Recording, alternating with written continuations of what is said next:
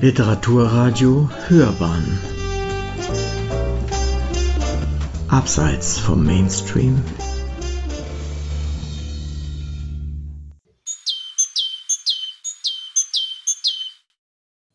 Gestern Abend, bevor ich einschlief, hörte ich, wie so oft in letzter Zeit, ziemlich laut den Waldkauz rufen.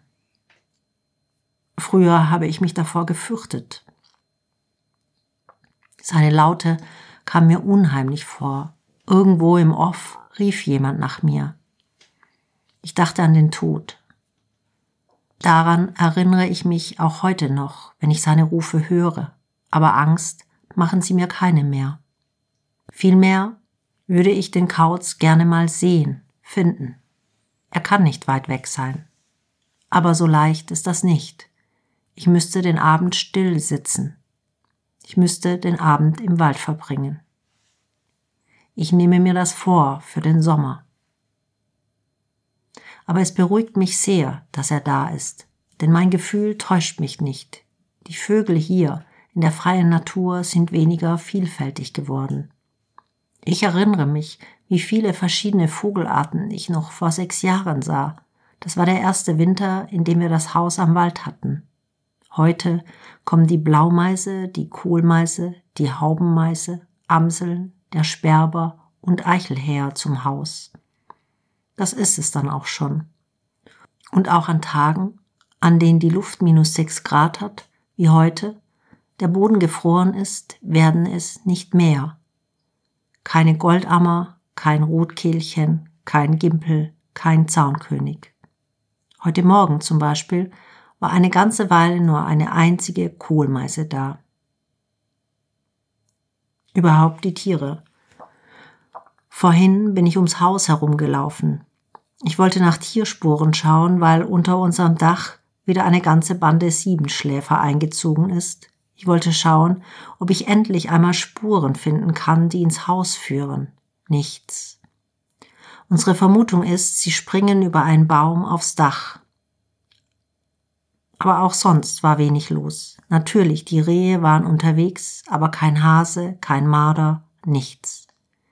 Vielleicht hatte ich auch nur Pech und die Tiere haben sich lieber im dichten Wald versteckt in dieser eher schneestürmigen Nacht hier draußen.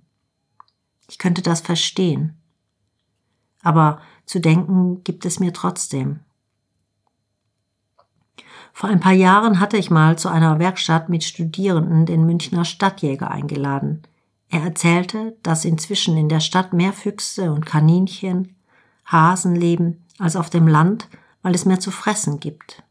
Klar, er erzählte, dass die Vogelpopulation in der Stadt weitaus höher ist als die auf dem Land, weil im englischen Garten zum Beispiel keine Pestizide versprüht werden und im wilden Teil, jenseits des Rings, die Wiesen eine größere Artenvielfalt aufweisten als die meisten Wiesen auf dem Land.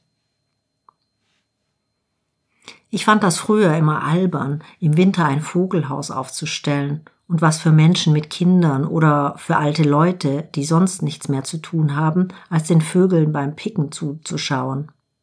Aber seit ich kapiere, dass wir nicht nur Bienen und Schmetterlinge verlieren, sondern auch der Vogelbestand drastisch zurückgeht, weil vielen Bauern die Vögel so nichtsnutzig zu sein scheinen wie der Wolf, füttere ich auch. Sie im Winter zu füttern, hilft ihnen zu überleben. Wenn es dann doch geschieht, dass der Schwarzspecht oder der Buntspecht am Häuschen vor meinem Schreibtischbalkon vorbeischauen, tue ich Abbitte bei meiner Oma. Schon sehr beeindruckend, diese wilden Tiere.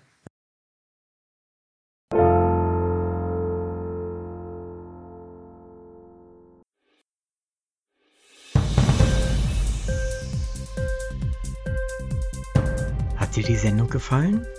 Literatur pur, ja, das sind wir. Natürlich auch als Podcast.